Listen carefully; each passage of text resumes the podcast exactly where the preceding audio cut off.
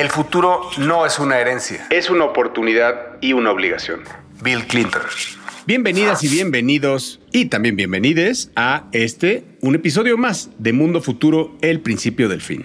Mi nombre afortunadamente sigue siendo Jorge Alor y estamos grabando desde la Ciudad de México. ¿Y qué sería de este podcast si no contara con estos dos big rocks de la tecnología, super rockstars y amigos de toda la vida? Que como siempre y en orden alfabético nos acompañan siempre desde un velero en Seattle, Washington del Pier 91 el perseo de la tecnología, el señor Jaime Limón. ¿Cómo estás, mi querido James? Don Jorge, don Mario, don Emilio, toda la gente que nos escucha, un placer como siempre aquí. No exactamente en un este, velero, más bien en el sótano de la casa, como todo buen persona de Seattle, y arrancando la temporada en la que sale el solecito y empiezas a ver a todos los ingenieros e ingenieras salir de las sombras en shorts para que les pegue el sol después de ocho meses de lluvia y oscuridad. James, ¿ya empezaste a ver Black Mirror? Ya llevo tres capítulos. ¿Qué te pareció? Pues está interesante que le tiren a la mismo, a los, ahora le están tirando a los medios y a Hollywood, entonces está interesante. Menos tecnología, más hacia medios. Y haciéndonos un espacio desde su apretada agenda cosmopolita, este pilar de los videojuegos de México, del México de antes pero hoy convertido en este impresionante inversionista trader, pero hoy más bien convertido en este personaje de reggae que nos acompaña desde una de las playas en donde acaricia perros y fuma marihuana, el señor Mario Valle. ¿Cómo estás, querido Mayito? ¿Qué pasa, raza? Un perrito callejero que vino aquí a mis pies, cabrón, desde dos días antes de que llegara yo a... Estoy ahora en Montego Bay. Bien bonito, la verdad he conocido unas playas bonitas, estuve aquí en el evento este que platiqué el episodio pasado y me quedé por acá a trabajar. Eh, muy contento porque estaré muy pronto en Ciudad de México. Seguramente el próximo episodio lo grabaremos en vivo. Juntos. Exacto, como la vez pasada mi carne. Sobrio, hay que decir, a pesar de que huele a marihuana por todos lados en este lugar. Sobrio en mis cinco pero vamos a hablar de cosas interesantes. Oye, sí es muy impresionante que todo el mundo tiene la idea de que Jamaica pues está lleno de marihuana y está estereotipado con el tema de que todo el mundo anda con un churro en la boca y los taxistas y en todas partes huele a marihuana y eso. Y sí. Es cierto. y sí. Es cierto. es cierto. No, la verdad es que sí. O sea, tú entras, por ejemplo, a una tienda y de nuevo, estoy en un lugar poco turístico. A mí no me gusta. Yo solamente estuve en un, en un, eh, en un lugar como muy turístico y muy acá durante el evento y luego me salí de ahí porque luego me da comezón y me vine como a los lugares un poco más eh, mundanos y menos turísticos. Aquí, cabrón, sí huele bien, bien fuertecito. Y no solo eso, que aquí es donde está medio grave, porque yo, por ejemplo, pienso en mis hijas, ¿no? Si mis hijas viajaran solas al lugar donde estoy, pues yo estaría preocupadísimo, cabrón, porque es cierto lo que dije en el episodio anterior de que más o menos, más o menos me, hago camuflaje, porque al final del día, pues soy hombre, estoy feo como pegarle a Dios, cabrón, tengo un tueste decente. ¿Te pareces a Will Smith? Me parezco a Will Smith canoso y pues puedo salir en chanclas y con shorts y playera aquí al supercito que está como a cuatro cuadras y me encuentro a tres o cuatro jamaiquinos que si me los encontrara en Tacubaya, cabrón, igualmente estaría yo protegido, ¿me entiendes? En ese sentido, está cabrón, no, no, no quiero alimentar ningún estereotipo, pero pues pasas esos cuatro grupos de cabrones y los cuatro cabrones o los cuatro grupos de cabrones están fumando mota. Entonces, sí, sí, todo el día. Sí hay por lo menos más de lo que de lo que yo pensaba, sí hay. Como... Oye, lograste ir a la, a la Glow Lagoon, que bueno, creo que lo personal es lo que más vale la pena de Jamaica, es algo, una experiencia impactante, ¿no? Amado y amada escucha viene a Jamaica, tiene que ir a la Luminous Lagoon que es, sin mucho spoiler, es una laguna que está conectada junto al mar, porque es otra, la temperatura del agua es fría caliente, porque está conectando agua dulce y agua salada, y hay una serie de organismos eh, que tienen fósforo, y que con los movimientos, una vez que ya está oscuro, con los movimientos en el agua, eh, hay una reacción química que eh, se convierte literalmente en luz y tú entras a nadar y es como si entraras a nadar en pintura eh, fosforescente. es impresionante, es, es, es como estar en, en, en, Yo estaba imaginándome que estaba yo nadando en una laguna de un videojuego, porque bueno, pues al final del día, como de un videojuego alien, cabrón, es alucinante, es alucinante. A mí me encantó, me encantó y bueno, pues recomendado. Así como estoy pidiendo que también yo ya recomendé Jamaica y ya recomendé la Luminous Lagoon, les voy a pedir ahora a ustedes, damas y caballeros que nos escuchan, pues que nos recomienden, que nos recomienden en ese bolillo que siempre me toca a mí pedir, porque hacemos esto con muchísimo gusto, con muchísimo amor y además, de nuevo, el día de hoy, antes de entrar a grabar, el buen Emilio Miller, productor de este podcast, estaba mostrándonos los números y hemos vuelto a alcanzar un gran récord. Así que estamos agradecidísimos porque nos está escuchando cada vez más gente, lo apreciamos muchísimo y le vamos a poner más ganas para hablar de las cosas que a ustedes les gustan. Póngase cómodo, póngase cómoda, dígale al tío, dígale a la tía que se acerque porque esto es Mundo Futuro. Mundo, mundo futuro. Mundo futuro. El principio del fin. Es una producción de Sonoro. Con Jorge Alor, Mario Valle y Jaime Limón.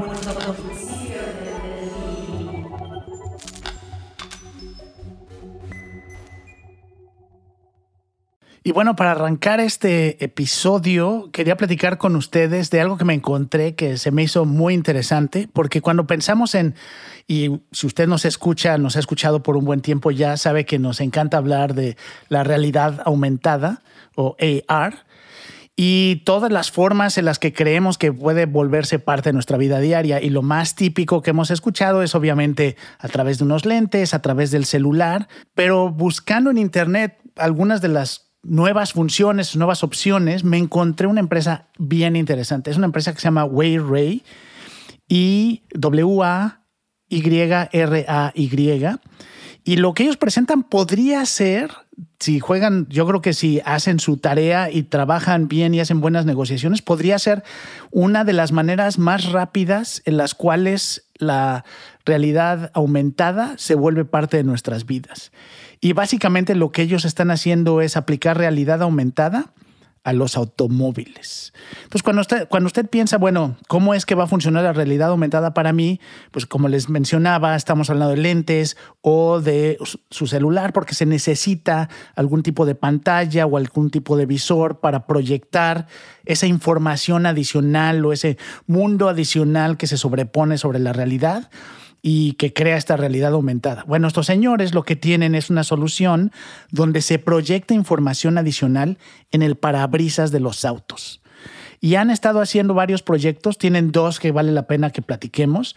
Uno es el, simplemente el proyectar esa información en los parabrisas y de hecho están haciendo muchas pruebas con Tesla porque la tirada para ellos es no solamente que vea uno proyectado información en el, en el parabrisas, sino que la información no sea la típica que uno espera, ¿no? como datos del auto, sino cosas alrededor del auto. Es, que, es decir, que este sistema pueda detectar que hay un peatón, que hay un perrito, que estamos a tal lado y eso lo proyecte, que nos dé información no del auto, sino de lo que está alrededor nuestro y de lo que vamos a encontrar conforme seguimos avanzando. Entonces, esa es una. Y la otra que se me hace muy interesante y a lo mejor es la más difícil que en realidad suceda, pero tienen un proyecto que se llama Hologractor y es básicamente, le llaman un metaverso en ruedas. Y es básicamente diseñar un auto que no solo se maneja eh, y que tiene esta, esta experiencia eh, proyectada de realidad aumentada en el parabrisas, sino que además es un auto, y me llamó esto la atención mucho, no es un auto que se maneja solo, sino que se maneja de manera remota. Y si tienen chance de entrar a la página de internet de esta compañía, de nuevo es wayray.com, y van a poder ver ahí visualizaciones de lo que les estoy platicando, incluyendo, y ese sí se ve muy, creo que ustedes ya lo pudieron ver, Jorge Mario, eh, muy impresionante. Una persona manejando un auto a través de un visor, y imagínense un setup con los que juega uno videojuegos de carreras, pero la idea es que esté manejando un auto de manera remota. Entonces, pueden imaginar que si quieren tener ustedes a alguien manejando su Uber, ni siquiera tiene que salir de su casa, sino que podría estar manejando el auto desde cualquier parte de la ciudad o del mundo. Hay que recordarle al honorable que aquí también mencionamos hace muchos, muchos episodios un libro que, ¿te acuerdas? El, de, el que tú también estabas leyendo, el de los cuentos de AI que se llama mm, AI 2041, que ya habíamos mencionado hace muchos episodios, James, donde hay un, un cuento, un cuento de ciencia ficción que habla específicamente de un chavito que es contratado por el gobierno o por una aseguradora para que maneje autos eh, de manera remota. ¿no? Y bueno, no voy a echar el spoiler de en qué termina y eso, pero estamos hablando específicamente de esta tecnología. Y, y, lo otro que te iba a decir es, ahora mismo están hablando con Tesla, pero a mí me suena a que crearon un aparato tan importante o tan común en el futuro que se va a convertir potencialmente en algo que todos los autos y todos los coches van a, van a tener, ¿cierto? Sí, esa es, esa es la idea. Y bueno, si no la tienen exactamente ellos, creo que el concepto, eh, digo fuera de patentes y esto, el concepto es algo que la mayoría de las empresas de automóviles van a estar interesadas, ¿no? Es el darte una experiencia más allá, facilidad y sobre todo información y diferenciación a otras marcas. Entonces, Ahorita arrancan con Tesla porque creo que es la que tiene la infraestructura, pero podría ser cualquiera, como mencionas. Todos los carros ahorita están teniendo eh, chat GPT. Jorge me va a regañar porque ya dije carros, como decimos en el norte y en Toluca, pero pues, güey, coches, carros, autos. Oye, James, esto de, lo que, que, lo manejan remoto, yo ya tuve oportunidad de verlo. ¿Se acuerdan que les mandé un video que estaba en Lituania y que había unos, unos, unos cochecitos de delivery? Unos carritos, como diría Mario, unos carritos como de delivery, este, que, que, tienen una, o sea, son pues como una mini cajita, como eran como de delivery de Amazon. Y, estaban en el alto esperando, literal, estaban en el alto y bueno, no, no eran AIs, no, o sea, no, no, eran, no se manejaban solos, era alguien con una cámara manejándolos desde donde quieras. ¿No? Entonces, eso me parece que eso ya es una buena práctica que sí ha estado funcionando, sobre todo en todo este tema de deliver. Y por otro lado, también lo, justo lo que decías, creo que eh, pues el AR, lo que más me llama la atención es que sigue siendo una una, joya que están persiguiendo todo el mundo el AR dentro de los autos, ¿no? O sea, hoy le puse ahorita que estabas hablando de el tema de AR en, los, en, vehículos y pues salen muchísimas empresas, compañías que se está pues desatado. De alguna forma es conectarse con la data de los vehículos, en este caso Tesla, que pues tiene uno de los bases de datos más grandes de vehículos que puede haber y, y, y lo que van a hacer las smart cities y los mapas con AI, ¿no? Entonces creo que hace todo el sentido que pueda haber, eh, que bueno, que pues obviamente que en breve no manejaremos y sobre todo es ahora vamos a, van a empezar a luchar por qué vamos a empezar a ver ahí, si vamos a jugar videojuegos, vamos a ver películas o vamos a trabajar o vamos a ver a través de los, de los parabrisas con, con realidad aumentada. Sí, y al final creo que este es un ejemplo de todas estas industrias y categorías que y yo creo que cualquiera que te, cualquier cualquier producto que tenga una pantalla translúcida y cámaras, que creo que es la razón por la cual esta empresa está arrancando con Tesla, digo, son la cantidad de sensores y cámaras que tiene un Tesla, pues les permite rápidamente poder echar esto a andar. Sin duda va a llegar esto a más autos que a Vision Pros. Y bueno, seguramente no será la última vez que platicamos de AR en automóviles, pero creo que Wayray y empresas como esta van a ser los primeros en empezar a poner esto en las calles de las ciudades donde vivimos. Estás escuchando, estás escuchando, escuchando. Mundo futuro, mundo futuro. Bueno, querida familia, a mí me toca el día de hoy hablar de un tema que me es muy cercano al corazón y al sistema nervioso. Desde 1998, y estos dos venerables compañeros no me dejarán mentir, me ha gustado mucho hablar, una de las primeras secciones que tuvimos en la revista Sputnik llamada virtual realidad, se inauguró con una sección o con un artículo que escribimos alrededor de eh, estas sustancias nootrópicas que en los noventas y principios de los 2000 se pusieron muy de moda en todo este hacking del cuerpo y del sistema nervioso eh, de una manera, entre comillas, sana, llamadas smart drugs. Las smart drugs hemos, es, un tema del que hemos estado hablando más o menos seguido, eh, sobre todo al principio, hace un par de años de este podcast, no hemos vuelto a tocar el tema, ya lo tocaremos, pero el día de hoy, y haciendo el disclaimer de que aquí no se le recomienda a nadie ningún tipo de sustancia, ni sana ni no sana, cada quien es responsable de lo que se mete y de a quién se mete también, por cierto. Pero lo que hay que decir en este sentido es que no hay que negar que la, el avance de la ciencia está tocando temas hasta cierto punto polémicos o que considerábamos polémicos y no es la excepción ahora no de las smart drugs, sino de las drogas psicodélicas. Resulta que la universidad, Jorge Jaime, la universidad eh, respetadísima además cuando se trata de eh, investigaciones científicas y médicas, estoy hablando del Instituto John Johns Hopkins, del Instituto de Investigación de Medicina, eh, un grupo de científicos descubrieron que la propiedad o una de las propiedades de las drogas psicodélicas como el LSD, la ketamina, la famosa MDMA, eh, son capaces de abrir pequeños periodos y medianos periodos críticos para el cerebro del mamífero, incluyendo a los humanos, donde el cerebro es altamente susceptible para aprender y retener señales del ambiente. ¿Qué quiere decir esto? Que literalmente lo que están descubriendo es que estas drogas tienen una función específica donde el cerebro por momentos reabre o reinaugura ciertas sinapsis o ciertas capacidades del cerebro de captar y de aprender cosas que bajo un efecto, digamos, de cualquier otra sustancia, no sería posible hacerlo. Les voy a dar unos ejemplos. Por ejemplo, en las investigaciones que esta investigación, ah, en los resultados que esta investigación demuestra, se abre, por ejemplo, se presenta el resultado de que se abrió aproximadamente por 48 horas, gracias a la ketamina, eh, el periodo donde los receptores de aprendizaje en ratones estaban listos para aprender señales nuevas de su medio ambiente.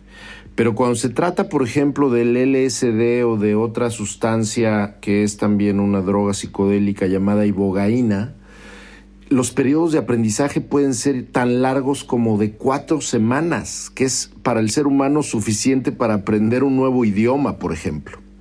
Entonces, hacia dónde me estoy eh, ah, dirigiendo es que, a pesar de que esta investigación no lo menciona como tal, sí menciona que eh, las posibilidades de aprendizaje en un ser humano cuando está bajo la influencia de esta ventana abierta de aprendizaje puede ser tres, cuatro o cinco veces más provechosa que cuando no está abierta esta, digamos, como puerta del cerebro.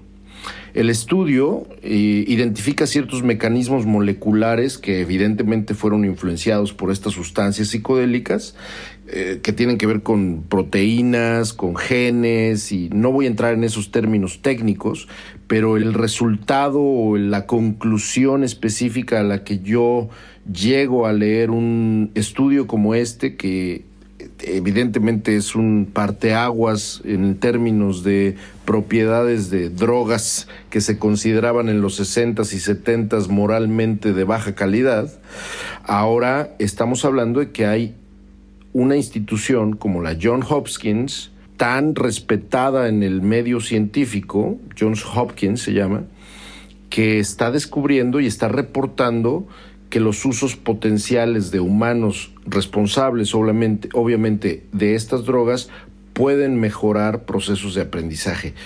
Imagínense que, y con esto quiero terminar un poco, es saber qué piensan. Imagínense que todo lo que vimos en The Matrix, donde Trinity aprende en ciertos segundos Kung Fu, ¿no? Eh, gracias a que le, entran por computadora o le meten por computadora a su cerebro todo el aprendizaje de Kung Fu en pocos segundos.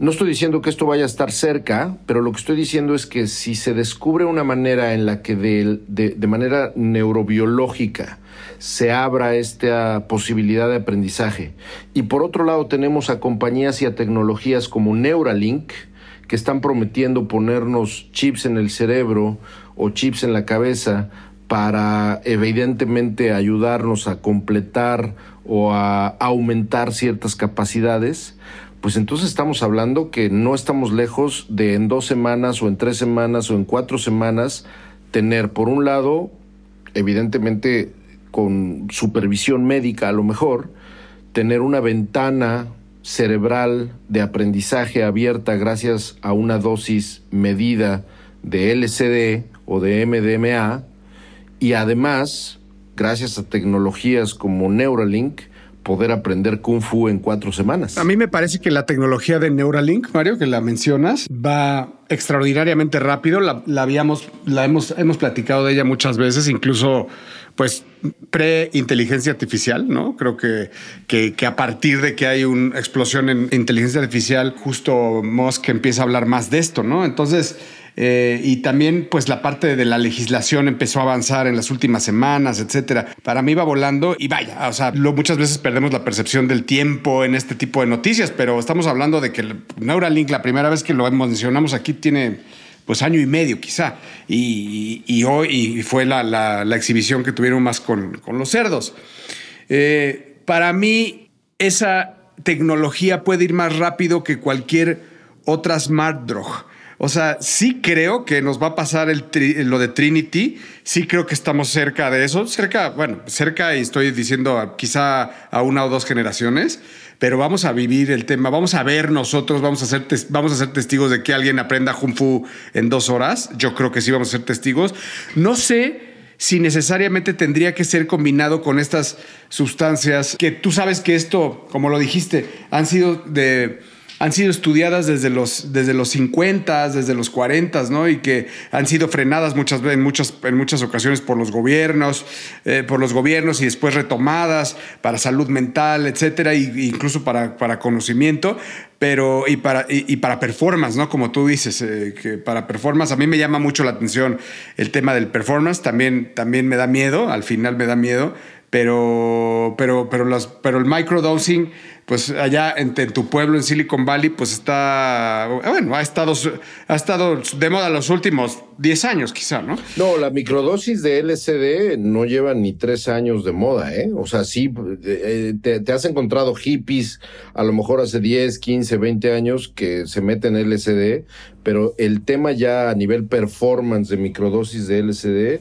no tienen, yo creo que ni cuatro años. Públicamente, ¿no? O sea, como que públicamente, que se reconozca que hay cosas, debe tener, sí, como tres o entre tres y cinco años, yo creo, de que se empezaba a mencionar que ya había tratamientos, ¿no? Tanto con LSD como con, con hongos, ¿no? Con psilocibina. Exacto. Que, que, bueno, a ver, la psilocibina cada vez estamos más cerca de, de que pueda llegar a ser una, una, una, una curación tratamiento exitoso contra la salud mental, la ansiedad y la depresión, ¿no?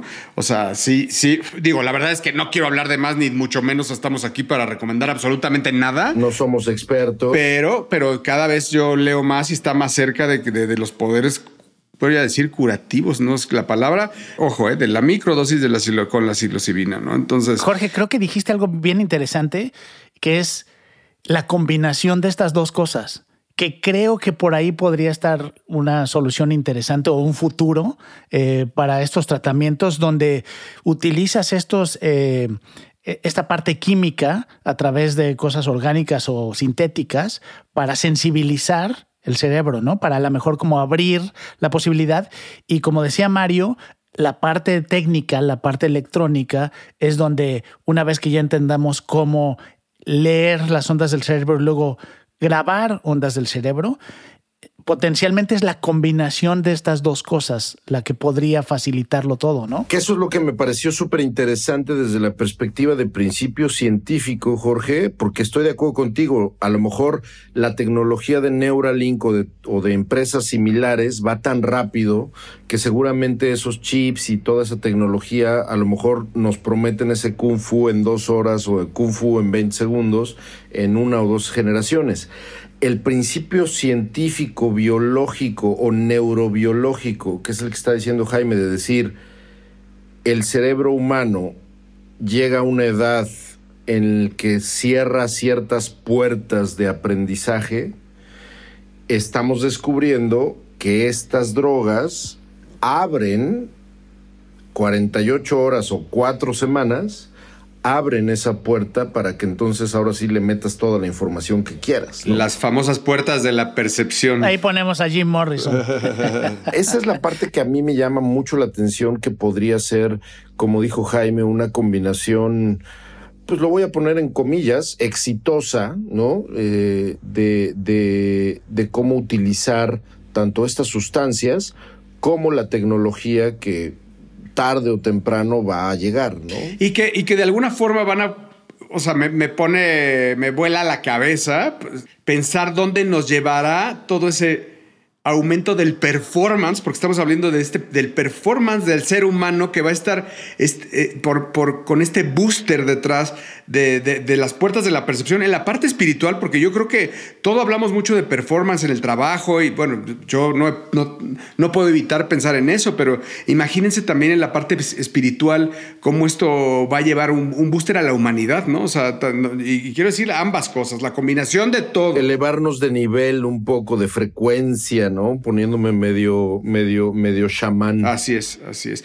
Y que además es algo que dicho sea de paso, nos ha acompañado como milenios. Como milenios, desde que somos hombres, desde que somos humanidad. Pregúntale, efectivamente, pregúntale a las culturas milenarias mexicanas que tienen un honguito dos o tres.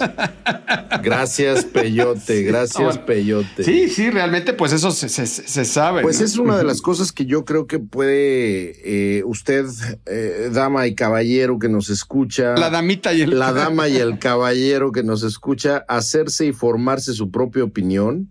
Eh, como lo dijo bien Jorge y lo dije al principio de la participación, aquí no somos expertos, pero, pero sin duda, si esto está llamando la atención de la comunidad científica y de la comunidad científica seria, pues vale la pena a lo mejor echarle una leída, formar nuestro propio criterio y, y, por lo menos estar pendiente de este mundo futuro que se dibuja alrededor de estas sustancias.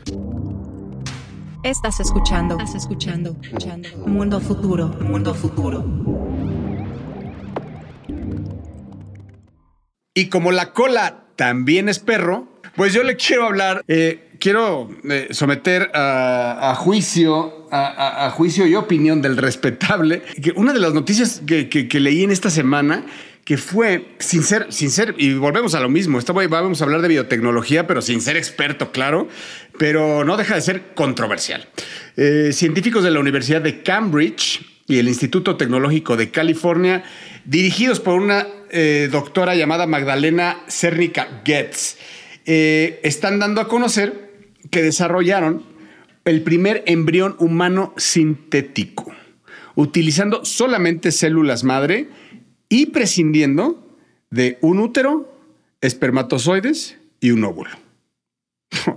Entonces, ¿qué quiere decir esto? Pues que, a ver, cuando decimos embrión, no se imagine usted un feto, porque un embrión es, es el precursor del feto que tiene algunas semanas. Específicamente, como dicen, algo es un poco polémico, pero hay quien, en general, lo que está aceptado son ocho semanas o hasta menos en, algunos países.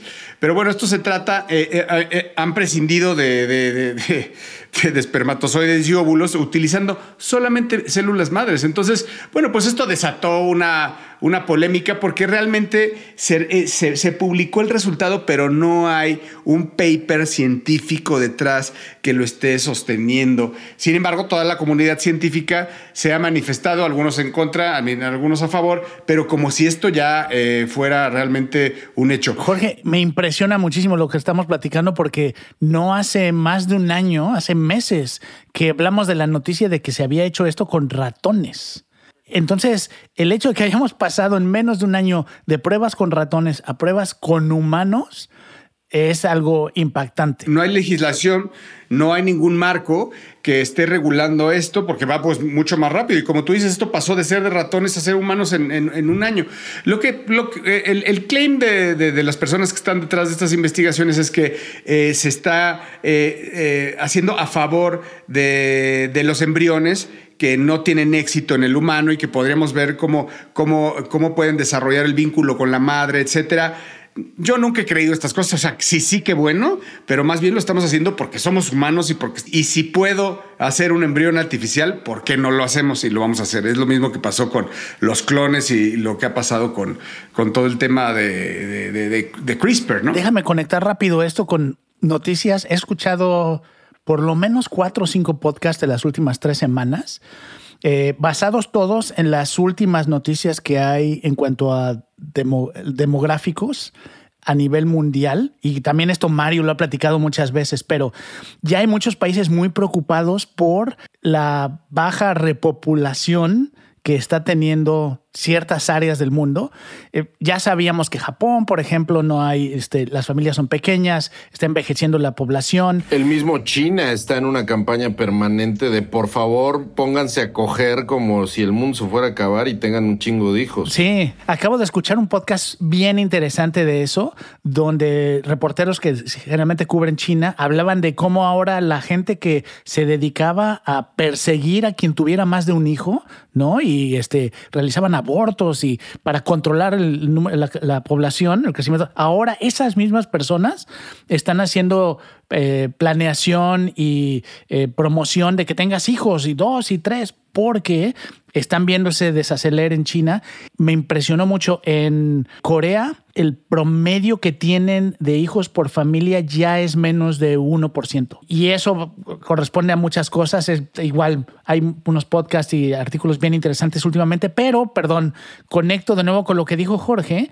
Yo no veo muy lejano una situación donde algunos de estos países que tengan, y estoy hablando en el futuro, obviamente, pero donde haya problemas porque no hay suficiente población joven para mantener a todos los viejitos que quedan. Que el gobierno diga, ok, no quieren coger, no quieren tener hijos, vamos a hacer gente. Si no lo hacen ustedes, lo hacemos nosotros. Vamos a poblar sintéticamente y sin hacer cochinadas este lugar. Y por cierto, vamos a escoger cómo son, ¿no? Entonces, podría llegar a un extremo en, en 50 años a lo mejor, ¿no? Eso me lleva a pensar también, me vuela la cabeza el que ya el primer humano que nace con tres padres genéticos, ya es un niño que tiene cinco meses de edad. O sea, ya nació el primer ser humano, señores, que tiene tres papás biológicos. Entonces, en este caso específico, es un ser humano que nace de eh, eh, porque los padres no los, padres originales no podrían tener pues, eh, descendencia debido a, unos temas genéticos y viene un tercero que cumple con eso. Entonces al final suple el tercero lo que el segundo vamos a decirle no podía tener. Entonces se vuelve tres no es que llegaron tres amigos y queremos tener un hijo entre tres amigos pero se puede. O sea vaya ya hoy esa parte eh, biológicamente es, es posible, ¿no? Entonces está el tema ético en los dos, volando en el, en, el aire. Hablamos también ya algunos, muchos capítulos atrás de las, de, que, cobró mucho, mucho vigencia porque Wired sacó un, artículo de las, de las WOTS, de las placentas artificiales y de estos hospitales nuevos que van a tener placentas para que las, para que las mujeres ya no se embaracen, sino que se embaracen en el hospital y vayas a ver, bueno, en estos lugares y vayas a ver a tu hijo cómo va evolucionando en el hospital y no dentro del vientre materno. Entonces,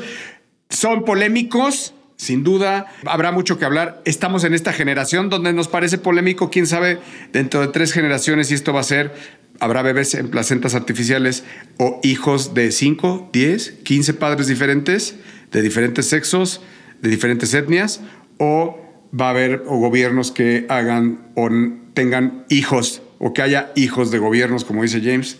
No lo sabemos. Pero sí lo que creo es que esto es el principio del fin. Y se conecta un poco con lo que platicamos el episodio anterior, donde decíamos qué significa ser humano, cuando hablábamos de los güeyes que nacieron antes de 1700 y los güeyes que nacieron después de 1700, etcétera, y cómo ha ido cambiando y cómo va evolucionando la idea de ser humano y, y, no está demasiado loco, bueno, sí está loco, pero bajo las circunstancias en las que nos encontramos, no está descabellado pensar que el día de mañana lo poco común sea que te embaraces, lo poco común sea que tengas a un hijo vía parto en 100 años o en 200 años o en 50 años, a lo mejor lo absolutamente común, lo entre comillas humano, es que tengas hijos en placentas en laboratorios. Sí, y fíjate cómo esto va cambiando, ha ido cambiando, pero obviamente la tecnología lo acelera, como siempre, es lo que platicamos, ¿no? La velocidad que le aplica la tecnología al cambio.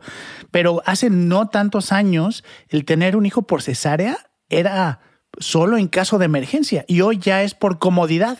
¿no? Ya hay muchos países, incluyendo Latinoamérica, México, me tocó a mí conocer a mucha gente que tenían a sus hijos por cesárea simplemente por comodidad, ¿no? Porque querían saber cuándo pasaba y el doctor lo podía eh, programar y eh, no era una necesidad ¿sabes? Y, entonces ese cambio en la sociedad, de mentalidad en la sociedad de aceptar esas cosas, no veo por qué no en algún momento, como mencionaba Jorge, pues si es una mujer que quiere o necesita seguir trabajando y está la opción de no cambiar su vida y aún así tener un hijo, yo no me sorprendería que cambiemos, ¿no? La mentalidad y sí, que ahí acabemos. Ahí vamos a acabar. Es que ya que lo, lo pones en el contexto, ahí va a acabar, ahí va a acabar. Y, y vamos a, nosotros quizá, ¿no? Pero las siguientes generaciones van a voltear a ver a las mujeres embarazadas de hoy como, como, como barbarie, como que o sea, como decir, cómo se atrevían, ponían en riesgo la salud, la salud del niño, este, la gestación del niño, no tenían idea cómo va, este, es un acto de barbarie absoluto, ¿no? yo tuve una junta hoy con una embarazada y, dices, o sea, y le, pregunté, pero está en su semana quizá ocho, ¿no? Perdón, en, perdón, el mes ocho.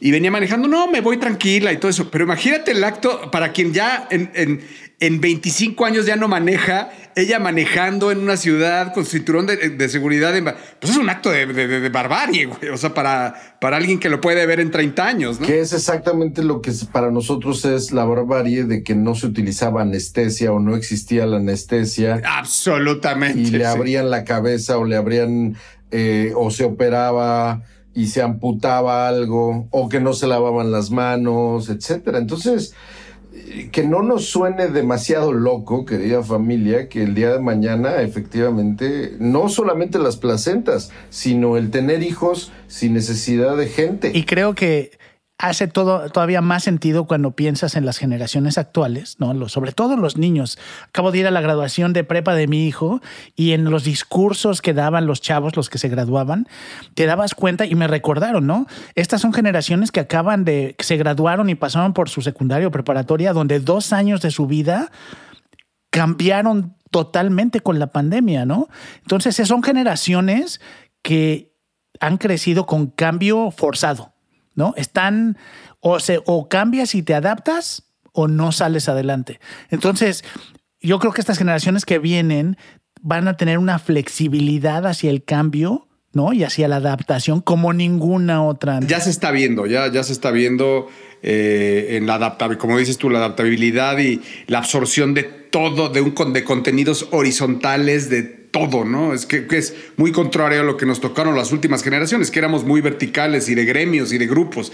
Y ya no hay eso, ¿no? Ya hoy es apertura total. Pero bueno, este podcast ha llegado a su fin gracias a las cinco personas que se quedan como siempre escuchándonos al final nuestras reflexiones. Espero que les haya gustado. Los números de hoy, estadísticas de los últimos episodios, indican que por lo menos deben de ser como siete personas, ya no cinco, las que se quedan al final. Ya pasamos de cinco a siete. Me encanta lo que nos, los que nos escriben por Twitter y nos ponen. Yo soy de los cinco que me quedo al final. Ya los saludo. Yo soy de los cinco. Nos encanta. Sí, Gracias. gracias. A todos los leemos y a todos les contestamos. Muchísimas gracias.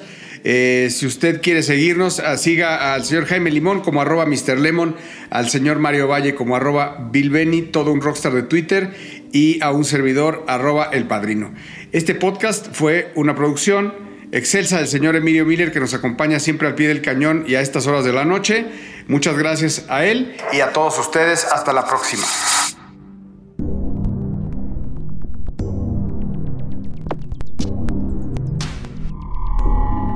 Esto fue, esto fue, Mundo Futuro, Mundo Futuro, el principio del fin. Síguenos en Twitter, Spotify y Apple Podcast.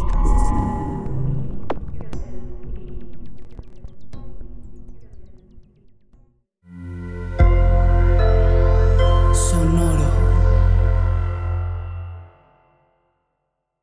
This is the story of the one. As head of maintenance at a concert hall, he knows the show must always go on. That's why he works behind the scenes, ensuring every light is working, the HVAC is humming, and his facility shines. With Granger's supplies and solutions for every challenge he faces, plus 24 7 customer support, his venue never misses a beat. Call quickgranger.com or just stop by. Granger, for the ones who get it done.